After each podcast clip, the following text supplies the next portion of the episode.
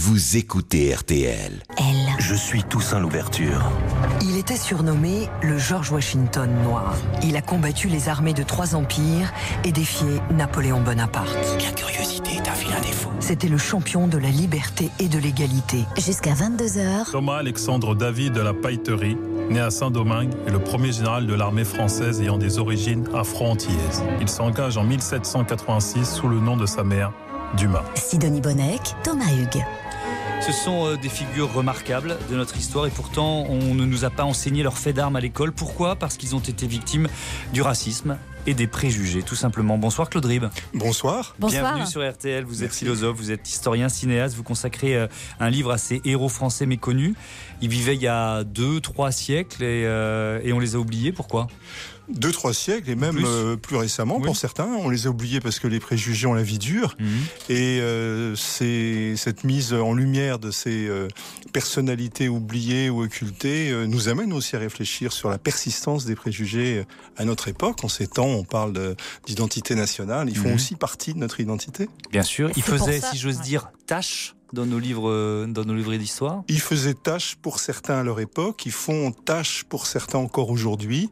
Euh, il me semble, il me semble temps de mettre un peu de, un peu d'ordre dans tout ça, en tout cas un peu de lumière. C'est Session de rattrapage donc, on en a besoin, on va raconter le destin de ces femmes et de ces hommes. On commence par un nom très connu, c'est Dumas, le général Dumas. C'est le père d'Alexandre, l'écrivain? Alors le général, oui, c'est le père d'Alexandre. Il y a peu de gens qui savent qu'il y avait, il y avait trois Dumas en fait, et c'est un, c'est un pseudonyme au départ que prend le général Dumas pour s'engager, euh, qui va être repris par son fils et puis par le, le petit-fils. Donc il y a trois Alexandre Dumas. Parce que le général Dumas, c'est un combattant de la Révolution française, c'est ça? C'est un combattant de la Révolution française. On dit parfois c'est un combattant de Napoléon. Non, bien de la Révolution. Et il doit son, sa carrière extraordinaire à cette espèce de, bah, de bouffée d'air frais qu'il y a eu pendant la Révolution et qui lui a permis de devenir général. Il est né esclave, le général né Dumas, esclave. où Il est né à Saint-Domingue, dans la colonie française de Saint-Domingue, qui est devenue depuis euh, le- la République d'Haïti, qui était la, ce qu'on appelait la perle des Antilles. C'était le, le fleuron de, de, de nos colonies qui, euh, effectivement, euh, exploitait pas mal de, de gens. Et sa mère était une esclave. C'était un, un colosse, c'est comme ça que vous le décrivez dans votre livre, une autre histoire publiée au, au Cherche Midi. Il ressemblait à quoi ce général Dumas? Écoutez, c'était un colosse, à n'en pas douter. Euh, il, il était, euh, il avait une force physique assez extraordinaire, euh, certainement moindre que ce que son fils a bien voulu dire, parce que bon, il a un petit peu exagéré. Alexandre, C'est un romancier, il, hein. il romance. Alors il décrit les exploits de son père comme si c'était une espèce de Superman, hein, véritablement. Mais il a inspiré son fils? Euh, les exploits du général Dumas ont inspiré Alexandre Ah bah, euh, Dumas. Je pense que quand on a un père comme ça, Oui. euh, ce père est dans tous les romans. Pour moi, Ah euh, oui. le général Dumas, euh, il, il apparaît euh, dans les romans les plus connus. euh, C'est-à-dire que c'est l'un des mousquetaires C'est c'est d'Artagnan. Bah, c'est d'Artagnan. C'est évident. Ah oui. D'ailleurs, il avait dans, dans, dans son régiment trois amis inséparables. Et puis il avait C'est un, drôle ça. un ennemi aussi, c'était le général Bonaparte. Pourquoi? Oh bah écoutez, déjà, euh, il y avait- y, y sûrement un, un complexe de taille. euh, on peut- Ah oui, on voit ce que vous voulez dire. c'est Vous voyez ce que je veux dire? Bon, il y a des gens qui ont des, des problèmes avec leur petite taille, qui vivent Ouais. très mal. Bon, moi, je vivrais bien si j'étais petit, mais enfin. Oui, vous êtes grand, vous pouvez parler, mais Oui, le général Dumas était très grand. C'est trop facile. Et, euh, au-delà de ça, il y avait une compétition. Il y a une compétition, il y a une, euh, il y a, il y a une rivalité aussi d'officiers. Il faut pas oublier que quand le général Dumas commande une armée, général d'armée, il a 17 généraux sous ses ordres, il commande l'armée des Alpes. Bonaparte est- est- n'est encore que, que, que, que commandant. Donc, euh, ah oui. ah oui, donc euh, c'est et là ils entrent véritablement en rivalité sur le front des Alpes. Bonaparte rêve de conquête, euh, il veut, il commande de- d'une certaine manière euh, une armée bon qui est limitrophe si j'ose dire de celle du général Dumas. Euh, tous deux veulent se couvrir de gloire en Italie, mais il y a évi- évidemment une compétition. Alors le général Dumas, euh, tel que vous nous le décrivez, euh, c'est une figure de notre histoire, très clairement. Un général révolutionnaire. On va passer quelques étapes qui a été euh, finalement mis de côté, notamment par Napoléon, euh, qui a fait voter une, une- une loi interdisant aux Noirs de- de- de- d'avoir des grades dans l'armée. Alors il y a deux arrêtés, Si il y a deux arrêtés secrets au moment en 1802 au moment du, du rétablissement de l'esclavage et de la perte de Saint-Domingue. Mhm. Effectivement, le, il y a deux arrêtés consulaires qui sont secrets, ça veut dire qu'ils n'ont pas été publiés, mais que qu'on peut consulter euh, aux archives de l'armée, euh, qui sont euh, incroyable parce qu'ils organisent sur le critère, euh, sur un critère racial, euh, la mise à l'écart de, des officiers noirs ou de couleur et leur euh, non seulement la, mise à l'écart, mais l'assignation à résidence. Pour les plus noirs, on les met dans deux, deux villes de France, et pour les ceux, qu'on appelle les hommes de couleur, ils doivent être dans un périmètre qui est à peu près de 150 à 200 km autour de Paris. Donc, ils doivent pas être à Paris. Ce qui fait que le général Dumas doit demander, lui qui habite à l'époque Villers-Cotterêts, l'autorisation de résider chez lui. Non seulement il est viré de l'armée, mais en plus il doit demander l'autorisation d'habiter là où il habite. Alors C'est un petit peu discriminatoire quand On même. peut le dire, alors que c'était un héros de, de l'armée euh, révolutionnaire. Autre destin à découvrir dans un instant sur RTL, celui du chevalier Saint-Georges. Alors lui, il fut une célébrité à la cour de, de Louis XVI. On vous raconte son histoire et comment finalement on devrait peut-être s'en souvenir aussi pour ses talents de compositeur. La curiosité n'est vraiment pas un vilain défaut. Sidonie Bonnec, Thomas Hugues, 20h-22h sur RTL. Vous écoutez RTL. RTL, La curiosité est un vilain défaut. Thomas Hugues, Sidonie Bonnec. Ils ont le plus souvent disparu de l'histoire de France officielle et pourtant leurs exploits et leurs talents mériteraient qu'ils figurent dans nos manuels, nos manuels scolaires. On découvre le destin de ces Français d'outre-mer, oubliés, victimes du racisme, avec euh, notre invité, l'historien Claude Ribes. On va raconter euh, une autre histoire, l'histoire du chevalier Saint-Georges. Alors il a vécu dans la seconde moitié du XVIIIe siècle. Il était originaire d'où? Il est originaire de la Guadeloupe. Il est euh, un peu comme le, général Dumas, fils d'une femme qui est esclave et d'un aristocrate, mais qui est un aristocrate, en, fait plutôt un bourgeois qui aspire à l'aristocratie. Alors il est un peu, il n'est pas déclassé comme le, père du, général Dumas, mais euh, c'est c'est un homme qui euh, finalement a quand même pas mal de problèmes à cause de ses origines, mais aussi de sa religion. En tout cas, ce chevalier Saint-Georges va devenir l'un des personnages les plus importants de la cour de Louis XVI à Versailles. Il arrive comment et quand à Paris? Il arrive avec ses parents. Assez curieusement, euh, le- les parents arrivent très unis. hein, L'ancien esclave et le maître. Euh, Ils vont s'installer à Paris vers euh, 1755. Et puis le petit garçon, il grandit, il grandit avec ses parents dans ce Paris, euh, au départ, euh, qui est le Paris de Louis XV. Et le, le père le fait, euh, le lui donne, lui fait donner une très bonne éducation. Il a des moyens. Euh, et euh, ce, ce garçon va être euh, assez intégré dans cette euh, société euh, de, de la fin de l'Ancien Régime. Surtout sous Louis XVI, il va devenir une figure euh, des, des jeunes nobles de Versailles. Mais pour deux raisons.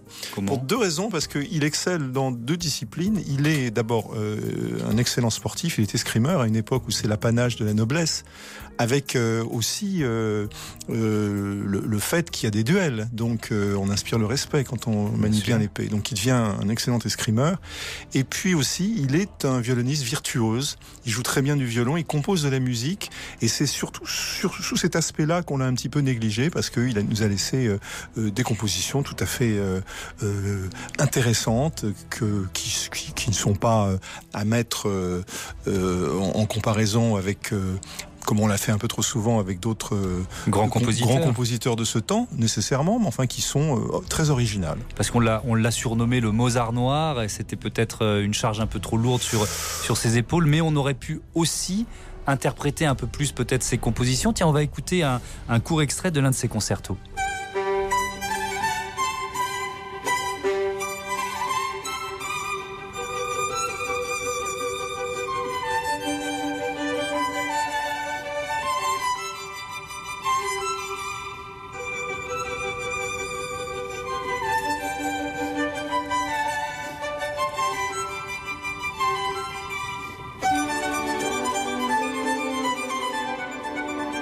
Ah, il y a une influence euh, de Mozart quand même. C'est plutôt l'inverse. C'est Ah bon plutôt l'inverse, et oui, parce que bon, de- déjà, de- c'est un, un, un fait de générationnel. Bon, il est, il est un petit peu plus, plus âgé. Si Mhm. ma mémoire est bonne, il est né en 1745 et Mozart en 1756 à Salzbourg. Ouais. Vous dites que Donc, Mozart a tout euh, pompé sur. Mozart est euh, son cadet, et c'est plutôt. Mozart, c'est Ah, plutôt. Mozart qui euh, s'est inspiré, et c'est normal quand il vient à Paris en 1778. euh, Mozart est inconnu, c'est l'inverse par rapport Ah, aujourd'hui. Mozart est, est inconnu, il donne des leçons de, de, de musique, Mais et alors- Saint-Georges est, est une célébrité. Et pourquoi Saint-Georges n'est pas un compositeur euh, dont on entend les œuvres euh, régulièrement en France Écoutez, pour- c'est là que le racisme s'exprime pour vous? Y a- il- euh, je voudrais pas mettre tout sous, sous le, le, le- à cause, enfin, sous la sous la qualification du, du, du racisme. Il y a des raisons objectives qui font que la, la musique allemande a été très très copiée, très imprimée, donc beaucoup mieux diffusée. Mhm. Euh, il y a des œuvres de Saint-Georges qui sont encore manuscrites, donc il y a un problème de diffusion des œuvres. Et puis aussi. Effectivement, il y, a, euh, y a un préjugé. On a toujours considéré que Saint-Georges était un musicien léger. On dit oui, c'est de la musique un peu légère, etc. Et ça, c'est probablement lié à, à- à son origine. Il, il- il se régale, il régale les foules et les nobles à la cour de Louis XVI. C'est aussi le confident de la reine Marie-Antoinette. Est-ce qu'il a, il a été victime de racisme à son époque? Oui, il y a eu un moment, et c'est peut-être d'ailleurs le, le- le premier épisode de discrimination euh, avérée en France. À un certain moment, il, il veut, il candidate pour être euh, directeur de l'opéra, et il y a trois euh, demoiselles de l'opéra, danseuses chanteuses, qui disent non, c'est pas possible, euh, on peut pas euh, être sous la coupe de, de ce monsieur qui est un mulâtre, et on serait, on serait déshonoré de servir sous ses ordres. Donc ça a probablement une influence parce que finalement il n'est pas nommé, donc Hmm. il y a quand même un problème. Même malgré la protection de, de, de la cour et, de la reine en particulier, il n'arrive pas à avoir ce, poste. Euh, Claude Ribes, le, chevalier Saint-Georges, meurt à Paris en 1799. Com- comment a-t-il vécu les années révolutionnaires? Alors là, il y a une autre euh, partie de sa vie. Il avait une formation militaire. Euh, Il avait servi dans un prestigieux régi- régiment de cavalerie à Versailles, les, gendarmes de la garde. Et grâce à cela, il est propulsé colonel euh, en 1792 d'un régiment qui était euh, essentiellement composé de coloniaux. Et dans ce dans ce régiment, euh, euh, il va être amené à amener des actions offensives contre les, les, les Autrichiens, mais il est quand même pas un révolutionnaire très très acharné, c'est un peu un homme d'ancien régime et il va euh, être enfermé pendant euh, pendant pendant une année et il risque même euh, à un certain moment de, de passer euh, de passer à la guillotine mais ça s'arrange. Des Françaises d'exception aussi ont souffert du racisme lié à leurs origines. Par exemple, sœur Louise-Marie de Sainte-Thérèse. C'était tout simplement la fille de Louis XIV. On vous raconte son histoire juste après les infos sur RTL. Vous écoutez RTL. RTL. Mon nom est Joseph de Bologne, mais on m'appelle le chevalier de Saint-Georges.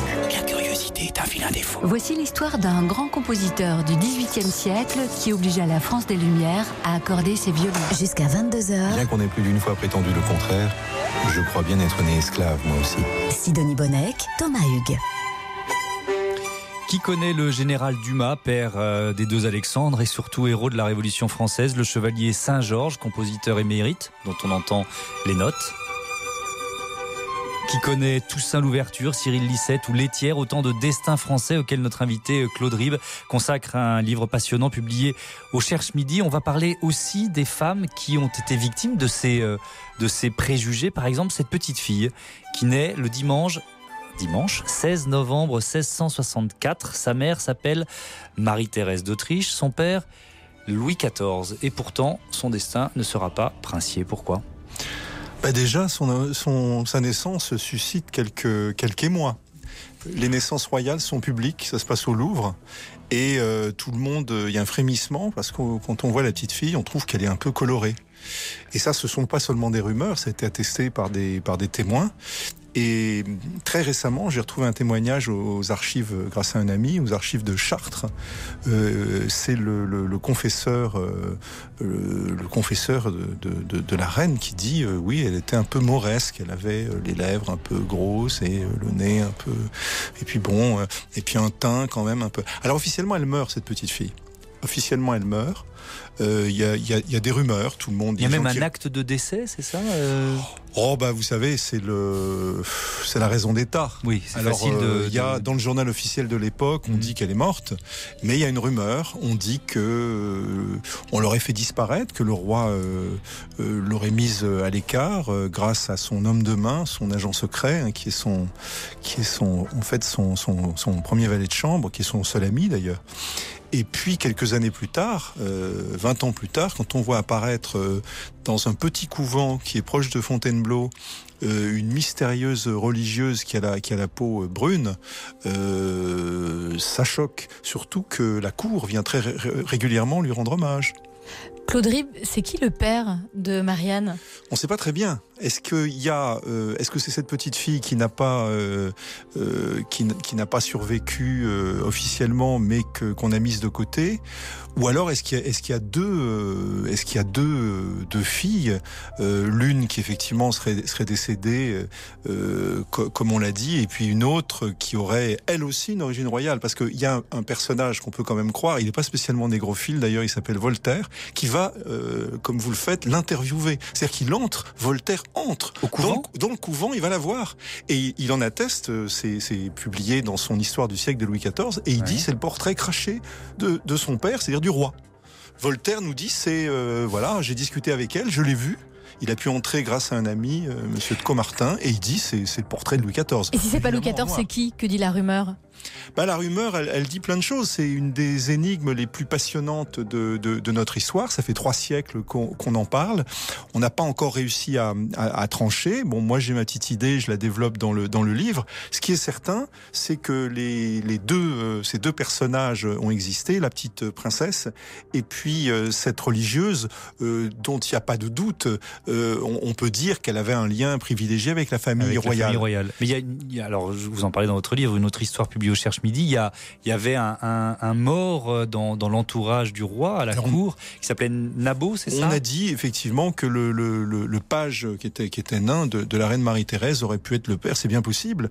Euh, il est bien possible aussi que la Elle religieuse... était un peu délaissée par son roi de Marie. Elle était un petit euh, peu délaissée, tu c'est moins que l'on puisse dire. Il avait des, il était, euh, il aimait les femmes, euh, il s'en cachait pas. Il y avait Mhm. beaucoup de conquêtes et lorsque, lorsqu'elle l'a appris, ça, co- ça correspond à peu près euh, aux neuf mois qui ont précédé la naissance euh, de la petite. Donc on peut se poser toutes sortes de questions, mais c'est peut-être pas ça. En tout cas, le, ce, ce qui est sûr, c'est que euh, j'ai euh, travaillé sur ce dossier et avec un ami, on a découvert deux portraits. C'est- un scoop. Hein. On a trouvé, on a retrouvé deux portraits euh, qui viennent compléter le troisième qu'on connaissait, qui est à Sainte-Geneviève. Dans deux musées de France, à Remiremont et à Melun, il y a un portrait de cette euh, de- Religieuse. de cette religieuse. Et là, on voit, contrairement au, au portrait qui est le plus connu, qui était à la bibliothèque Sainte-Geneviève, que c'est plutôt une métisse.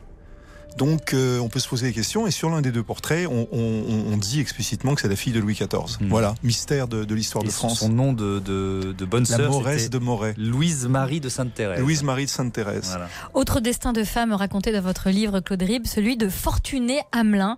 On l'a surnommée, attention, la merveilleuse du directoire. Elle a donc vécu à Paris à la fin du XVIIIe siècle et au début du XIXe.